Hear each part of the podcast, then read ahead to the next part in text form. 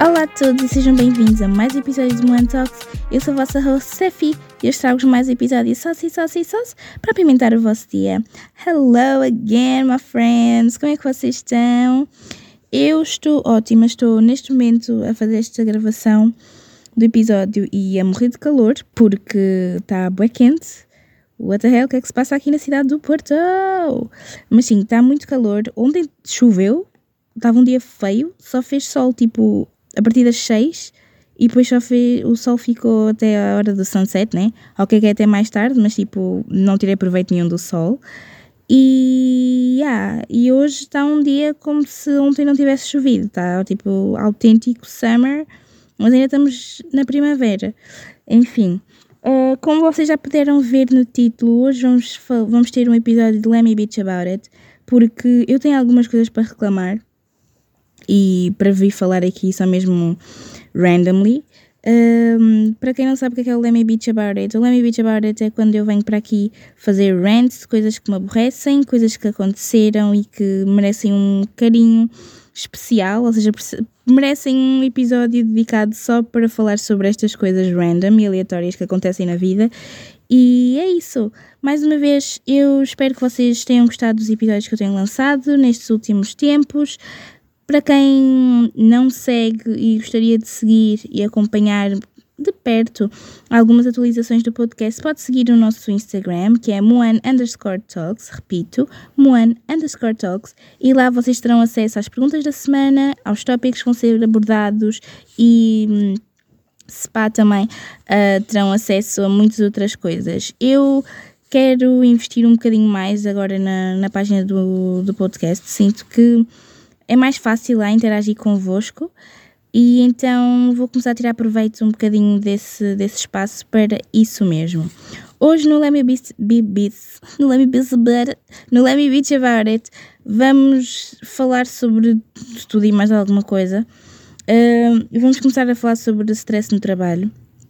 Eu acho que tipo é a pior coisa que nos pode acontecer, percebem? Porque é tipo, nós sabemos que o nosso local de trabalho é, nossa, é onde nós vamos buscar a nossa fonte de rendimento e quando há colisão dentro do espaço de trabalho e aquilo transforma-se num motor de stress, nós acabamos por ficar tipo aborrecidos e começamos a ir trabalhar por obrigação e não porque eu estou a ir exercer uma função que no final do mês me dá um certo benefício. Não? Nós acabamos por ir dizer fogo, tenho mesmo que ir trabalhar porque eu preciso do dinheiro no final do mês. Então, yeah, eu, eu nos últimos tempos no trabalho tinha andado assim um bocadinho estressada porque há pequenas coisas que já estavam a desalinhar com aquilo que eu acredito e com os meus valores pessoais e, e então estava a começar a ficar assim meio chateada com algumas questões laborais. E depois tipo, também era assim um bocadinho de medo de, de não poder falar ou expressar aquilo que realmente me passava na cabeça e que eu achava que podiam ser pontos a, a melhorar.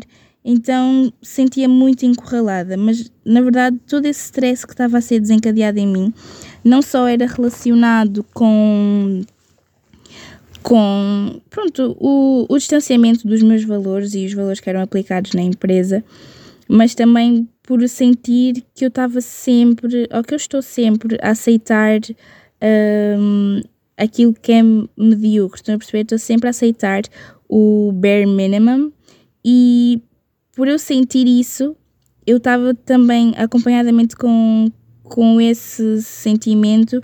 Eu tinha aquela coisa de tipo, eu preciso de uma de uma mudança, uma grande mudança, não apenas uma mudança como eu ter vindo aqui para o Porto, não, tipo, preciso mesmo de uma grande mudança, tipo uma volta de 360 graus para me reorganizar, me reconcentrar, me reorientar na, naquilo que eu quero que seja o meu percurso de vida e vida, falo social e profissional. Um, e esta minha jornada de autoconhecimento tem, tem-me dado muitos, muitos elementos para eu reavaliar as situações em que eu estou inserida. E então eu sinto que o stress que eu às vezes sinto no trabalho, quando eu começo a sentir descontentamento, eu às vezes sinto tipo, não, eu tenho que desistir, mas ao mesmo tempo eu sinto que aqui onde eu estou, eu consigo apanhar vários fatores que me vão ser úteis mais à frente. Então é tipo, eu fico estressada, fico como se tivesse. É, olha, o que eu sinto, a melhor forma de descrever isto é quando nós temos alguma coisa para dizer e fica tudo comprimido cá dentro e nós não conseguimos dizer à pessoa porque temos medo da, da reação, é exatamente o mesmo que eu sinto quando estou numa situação de trabalho em que tipo, eu quero dizer as coisas e não consigo porque tenho medo de ser mal interpretada, mas às vezes temos mesmo que falar e é na comunicação que nós também conseguimos nos perceber melhor uns, uns aos outros. E então eu sinto que no que toca ao work stress, eu se calhar teria menos stress se eu falasse mais. E pronto, sei, também sei que, que é mais uma questão pessoal e é, é algo meu e é algo que eu estou a analisar interiormente é que eu de facto preciso mesmo de uma grande mudança para me conseguir reorganizar e, e, conseguir alcançar aquilo que eu quero. E então, sempre que vejo que as coisas já não estão alinhadas com aquilo que eu previa, eu começo a, a começo a entrar em pânico, começo a, a encontrar situações difíceis em situações tão mínimas, percebem, que seriam resolvidas muito facilmente. E então, já, yeah, preciso de de arranjar melhor forma de lidar com o stress no trabalho, que é para não, não me sobrecarregar tanto. E se eu sei que é algo que parte de mim e não do local de trabalho em questão, eu sei que o trabalho tem de ser feito em mim. Agora, quando é o local de trabalho que cria esta reação em mim, aí já é algo mesmo do trabalho e deve ser algo, algum fator que está a desalinhar-se com aquilo que eu acredito. Eu não sei, agora, isto ainda dentro da temática de trabalho, para quem trabalha de segunda a sexta, vocês têm tipo um luxo total, fantástico e amazing, que eu descobri muito recentemente, né, neste novo local de trabalho onde eu estou, e ter fim de semana livres é muito bom, mas eu sinto que é muito curto. Eu não sei se é tipo só da minha cabeça, mas é aquela coisa tipo, nós temos sexta, né? O resto de sexta. Depois temos sábado inteiro e domingo temos que ir dormir cedo porque segunda vamos trabalhar. E eu fico é tipo. O fim de semana são bons porque tipo, as coisas estão. Parece que temos mais coisas para fazer. Porque, pronto, na maioria das pessoas estão todas disponíveis para jantar, para fazer várias atividades e temos mais tempo para gastar do que se fosse tipo durante a semana. Mas uma coisa também é verdade é que durante o fim de semana, toda a gente que tem um fim de semana livre vai. Durante a semana, só vão aos sítios quem realmente está livre ou quem está de férias. Então eu acho que ter folga durante a semana acaba por ser mais vantajoso porque tu consegues, se calhar, ir fazer muitas coisas tu não consegues ao fim de semana porque o dia os, os fins de semana são dias saturados.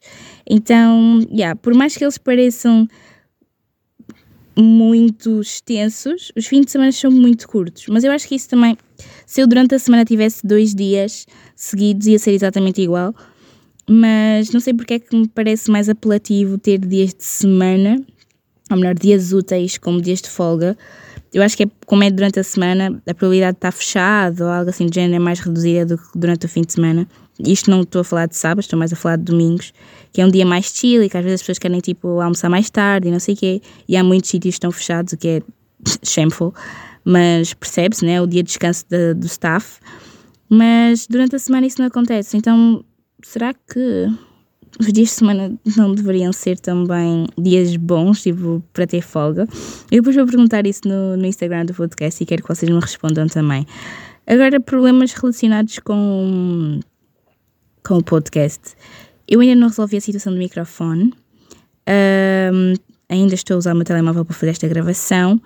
Não sei o que é que vocês acharam do áudio do episódio passado. Estão a gostar deste áudio? Eu sei que às vezes é, é chato estarem a vir os talidos da, da minha boca e os. aquelas coisas, os, os pops dos P's e os dos C's e assim. Então, yeah, eu percebo que é um bocado chato, mas eu vou investir aqui no podcast, fazer de tudo a que, possamos tirar o maior proveito e que eu traga sempre a melhor qualidade para vocês. Uh, ainda não resolvi isso, mas é algo muito breve, espero eu, e quero resolver o quanto antes para que possamos ter um, episódios com muita qualidade, não só em termos de conteúdo, mas também em termos de, hum, de qualidade de áudio. Agora, my friends, eu fui ao médico, né? E eu fui ao médico e eu sinto, assim, eu não me sinto doente, não sinto que me falte nada, tirando tipo o peso que eu ainda não atingi, o peso ideal para, para a minha altura. Eu sinto que é muito fácil nós desleixarmos no que toca à nossa saúde física. Isto porque opa, eu até tenho um episódio um bocadinho mais focado neste aspecto, que é aquilo que, que eu tive a falar recentemente com as minhas primas, que é tipo, nós já não estamos a viver a vida, nós estamos a sobreviver com o mínimo. Ou seja, nós evitamos andar, nós evitamos sair da cama, nós saltamos refeições, nós bebemos poucas, pouca água ou poucos líquidos. Nós fazemos tudo no bare minimum. Nós fazemos o mínimo para sobreviver à vida, para tipo para não desaparecermos, entendem? E eu sinto que nós devíamos nos focar um bocadinho mais na nossa saúde, não só interna, mas também externa, porque isso tudo influencia na, nos nossos níveis de energia para fazer seja o que for. Nós queremos sair à noite, nós queremos ir dar uma volta a pé, nós queremos ir ver um museu, nós queremos viajar. Isso tudo nós precisamos ter saúde para fazer, porque nós às vezes desleixamos de tal forma, deixamos-nos estar, deixamos-nos no comodismo e esquecemos que se nós não tratarmos do nosso corpo hoje, amanhã, quando estivermos na nossa idade adulta, vamos sofrer de muitos outros problemas, que vai ser o backlash de toda esta, de toda esta preguiça, de toda esta este viver no mínimo para sobreviver vai ser o resultado de um maltrato na juventude. Eu acho que nós devemos focar-nos um bocadinho mais. Por isso, malta jovem, por favor, vamos mover-nos, vamos mexer o nosso corpo, vamos comer melhor, vamos evitar saltar refeições, vamos beber mais água, vamos ser mais responsáveis, vamos ser mais um, conscientes, porque é muito importante nós tratarmos o nosso corpo. Eu não sei porque só nestes últimos tempos é que eu tive um choque em mim, em que tipo, bro, tu precisas mesmo de cuidar do teu corpo. Mas eu acho que eu, como fui ao, ao centro de saúde três vezes em menos de uma semana, uh, não foi por questões graves, não foi porque eu estava mesmo doente, mas foi porque as minhas de costas agravaram-se e, e isso é que me levou a ir até lá. E então eu tenho estas de costas e presumo que eu, como mexo pouco o meu corpo, tenho pouca massa muscular e, se bem posso dizer, acho que tenho zero de massa gorda, o meu corpo, os meus ossos, não têm muito para onde se agarrar. E acho que o facto de eu não ter esses uh, fatores para aguentar o peso dos ossos, a minha estrutura óssea começa a ressentir e eu depois também começo a sentir isso no corpo. Então eu sinto que estas minhas dores que eu tenho são por falta de movimento, falta de exercício, falta de massa muscular. Então isso é uma coisa que eu estou dedicada agora é a focar-me no meu corpo, focar-me no meu desenvolvimento físico de forma a hum, decimar, ou, tipo eliminar por completo uh, estas dores que eu tenho nas costas, porque são de facto um incómodo total. Se esteja eu sentada, a única forma que eu estou bem, não tenho dor absolutamente nenhuma, é quando estou deitada e eu não posso estar deitada no trabalho. Então fica complicado. E às vezes eu tento mesmo procurar a posição mais confortável na cadeira e torna-se muito difícil. Então, sim, eu tenho que começar a, a mover-me, tenho que começar a exercitar, tenho que começar a alongar mais o meu corpo e para evitar que estas dores retornem e também tenho que melhorar a minha alimentação para que possa acompanhar isso com exercício físico de forma a desenvolver massa muscular. Mas sim, malta, vamos por favor, vamos fazer isto aqui uma promessa conjunta que nós vamos tratar de nós como se estivéssemos a tratar de um animal de estimação, como se estivéssemos a tratar de um irmão, de um pai, de um avô. Pensem numa coisa que vocês, de manutenção física, que vocês não podem, tipo, nunca não fazer e façam o mesmo com o vosso corpo todo. Imaginem, quem gosta de fazer manicure todos os meses, tratem o vosso corpo como tratam das vossas unhas. Quem gosta de pôr extensões de cílios, tratem vosso, do vosso corpo como se tivessem tratado os vossos. Tipo, Invistam em vocês da mesma forma que vocês investem o vosso tempo a ver séries na Netflix, a ver filmes, a ver YouTube, a ver TikToks. Façam o mesmo com o vosso corpo. Ou sejam tão consistentes com o tratamento do vosso corpo ou manutenção do vosso corpo como vocês são nas redes sociais a postar fotos ou a ver reels, a ver TikToks, a ver stories. Sejam tão consistentes em vocês como são numa outra coisa que vocês sintam que vocês não podem viver sem. Porque também uma coisa é certa, sem o vosso corpo vocês também não podem estar nos TikToks e Instagrams. Por isso, focus, focus on your body. Um, uma outra coisa que me irritou bastante também esta semana uh, foi o facto das pessoas não ouvirem. Imaginem, quando vocês estão a dar uma explicação a alguém, vocês dizem tudo, a pessoa não ouve, reclama convosco, tipo, é super rude, e depois vocês especificam assim, ah, eu pensava que não sei o quê. Eu assim, se vocês estivessem mais preocupados em ouvir e não em reclamar, seria mais fácil para toda a gente. Eu não ia ter que ficar upset ou annoyed porque a pessoa foi rude e a pessoa ia poder entender aquilo que eu estava a dizer no primeiro, tipo de primeira. As pessoas às vezes esquecem-se isto principalmente para quem trabalha no apoio ao cliente ou atendimento ao cliente, vocês têm que saber que, tipo, as pessoas, pensem sempre que as pessoas rudes convosco estão a ter o dia mais caca à face da terra. Eu sei que vocês, no vosso lugar, por já terem experiência deste tipo de trabalho, jamais iriam tratar mal alguém do atendimento ao cliente no vosso pior dia. Mas quando são as outras pessoas, interprete, interpretem. Não, olha, uma coisa que é certa comigo, esta palavra, desde sempre, eu vou fazer 30 anos, daqui a 5 anos, e eu vou continuar a ter problemas a dizer a palavra interpretem. Interpretem, interpretem. Eu espero que eu esteja a dizer bem, por isso é isso, família. Mas sim, entendam sempre aquela pessoa como se ela tivesse a ter o dia mais shitty da vida dela. Porque se vocês encararem assim, vocês não vão levar. Uh, como é que eu ia dizer? O mau. A má educação da pessoa para convosco, vocês não vão levar aquilo tão a peito. E juro, a forma mais fácil de lidar com clientes mal educados é ser o mais indiferente possível. Tra tratar sempre o cliente bem do início ao fim.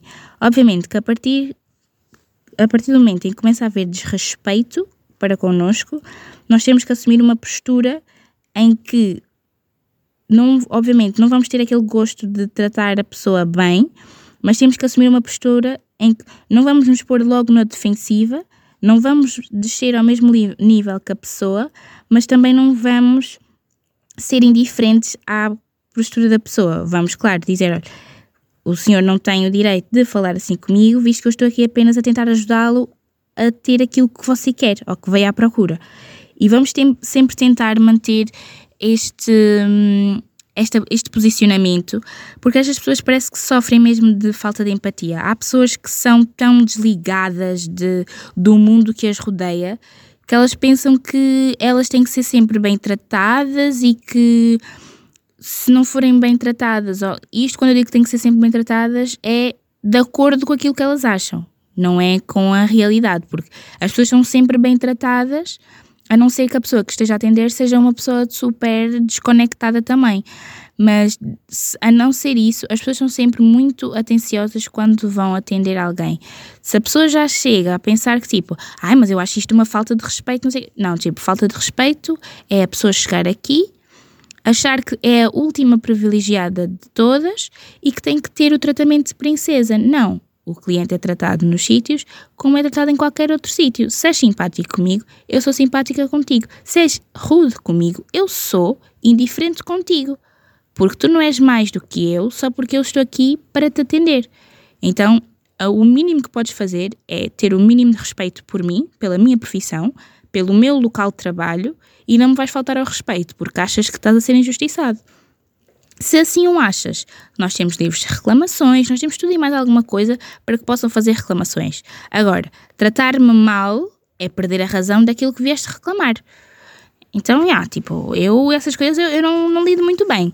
E, e depois, olha, e depois, e depois tem o contrassenso aqui, né? Tipo, há as pessoas que são rudes por natureza e depois há as pessoas que trabalham no atendimento ao, ao cliente e que estão a trabalhar sem vontade. Tu precisas de uma informação mínima, as pessoas estão a falar contigo como se tu estivesse a te causar o maior transtorno da vida das pessoas. As pessoas já estão assim. Olha, eu odeio quando eu vou fazer uma pergunta, a pessoa olha para mim com cara de nojo, suspira para me dar a informação. É assim, bro, se não queres dar, diz só que não sabes, ou que eu tenho que ir procurar num outro sítio, ok? Porque vocês assim mesmo estão a suspirar para mim do tipo, fogo, não acredito que vieste-me fazer essa pergunta, fogo, agora tenho que trabalhar. Tipo, não sejam essas pessoas, por favor. Quem trabalha no ambiente, ao, no ambiente, no atendimento ao público, por favor, não sejam aquele tipo de pessoa que dá a entender ao cliente que vocês estão a dar muito, ou que melhor, que o cliente está a dar muito trabalho. O vosso trabalho é atender o cliente, atendimento ao cliente. Então, atendam o cliente. Quando o cliente for embora, pode dizer: Fogo, meu, não queria nada ter que fazer aquilo e o cliente fez-me isto. Mas só quando o cliente for embora. Porque o cliente chega, se tu já estás a suspirar o cliente vai se sentir mal. E esse não é o objetivo. Vais fazer com que o cliente sinta que te aborreceu com uma questão que tu está no teu regulamento de trabalho responder. Então, yeah, vamos ser, vamos ser diferentes, yeah? vamos ser pessoas mais calmas, pessoas empáticas, pessoas que estão dispostas a ajudar. Porque assim, quem não está disposto a ajudar, é melhor não trabalhar em atendimento ao cliente. Por favor, porque há clientes complicados, há clientes rudes, há clientes que são complicados, mas eles são complicados mesmo por natureza. Vocês vão apercebem-se disso quando eles já estão a ir embora, porque muitas das pessoas que são complicadas quando chegam são as mais simpáticas na hora de ir embora. E são aquelas mais prováveis de deixar uma boa review por causa da tua paciência na complicação deles, estão a entender? Então, yeah, vamos ser mais calmos, vamos respirar fundo. Sempre que alguém vier a querer já tirar sete pedras, vamos dizer assim, vamos então por partes. Então, o senhor quer a não sei quem, não sei quem, certo? Certo. Então vamos fazer desta maneira. Porque às vezes é mesmo preciso falarmos com as pessoas como se elas fossem burras.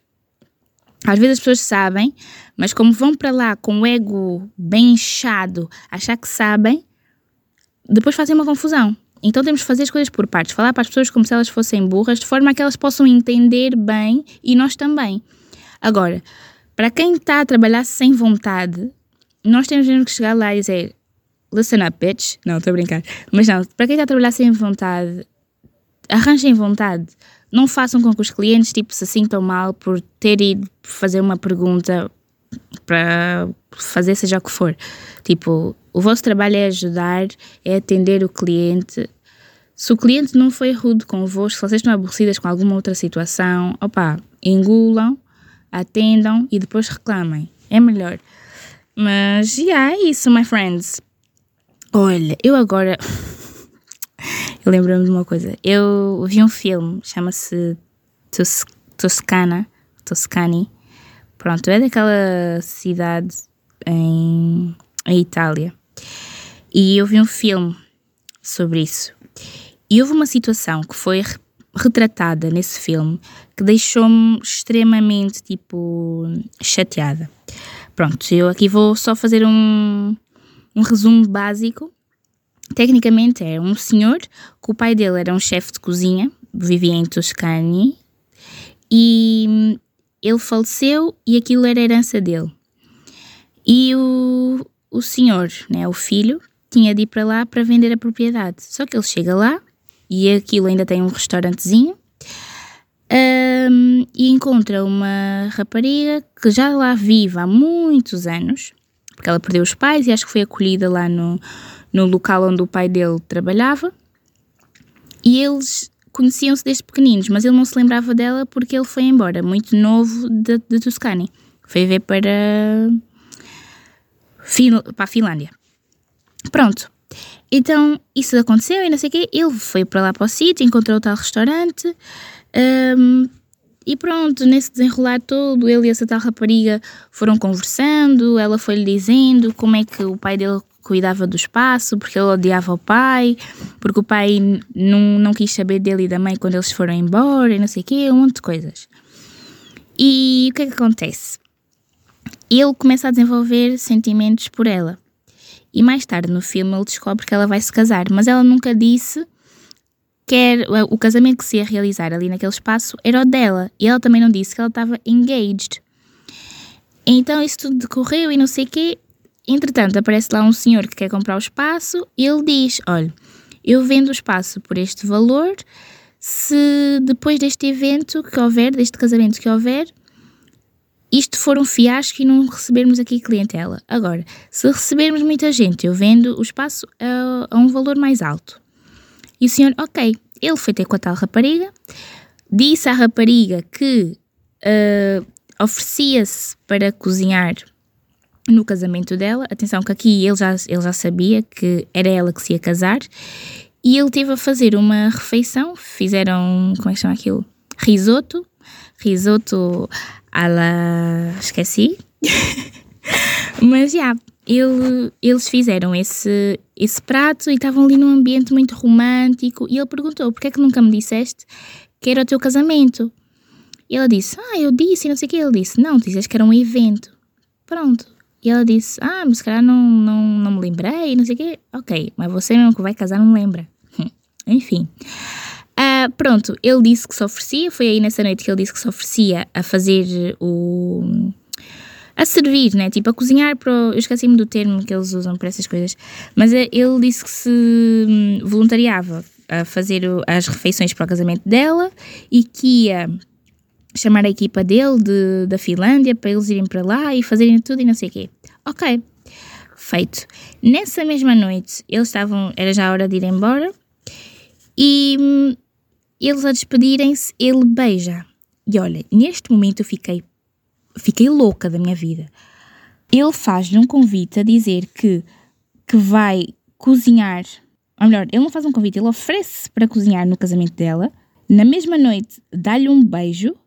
Depois eles ficam todos, oh meu Deus, eu não devia fazer isto. Depois ela beija-o de volta, tipo, eles depois de se separarem, ela é que reconecta o beijo. E depois, no dia a seguir, está tipo bem estranho e não sei o quê, o casamento decorre, ela aceita casar com o outro, o tal que ela beijou, que é o chefe, faz um speech mega estranho no casamento e pronto, ela está casada, ele vai embora, vende o espaço e ele volta para a Finlândia. O é que acontece? Ele volta para a Finlândia, mas nunca mais se torna a mesma pessoa. Porque fica ressentido, fica já a pensar bem na outra moça e não sei o quê, blá blá blá blá. Depois o que, é acontece? Esta é a parte que eu menos, menos gostei. Se bem que este beijo todo já fez pouco sentido.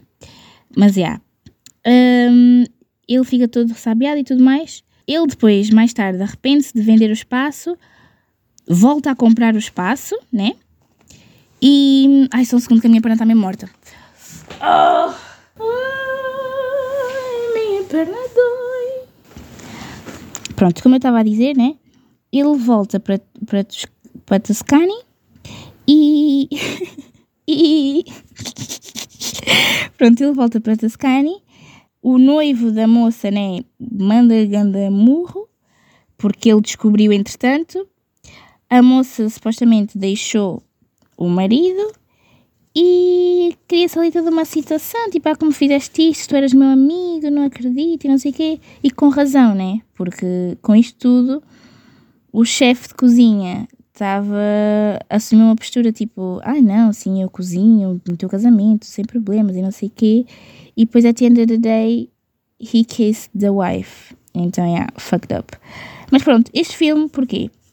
Não é o primeiro filme que eu vejo este tipo de situações a desenrolar. É tipo, eu não vou.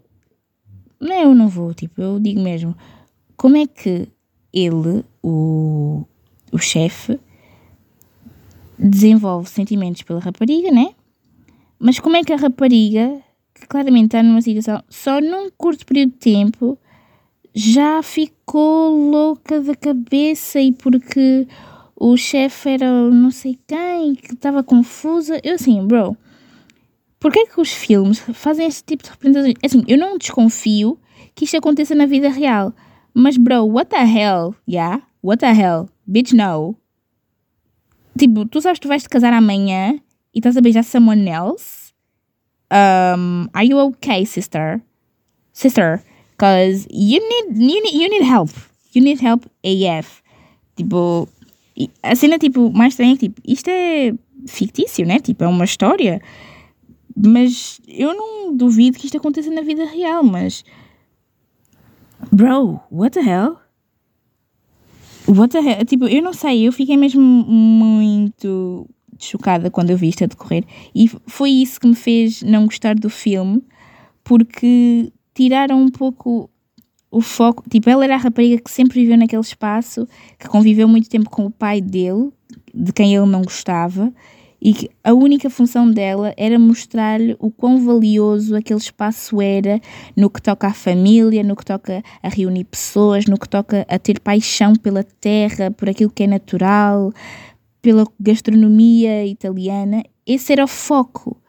Como é que eles foram pôr esta vertente romântica entre a personagem principal, as personagens principais, né? Tipo, porque ela também era. Mas tipo, não sei, eu acho que o filme, essa parte do filme foi muito escusada, tipo, extremamente escusada.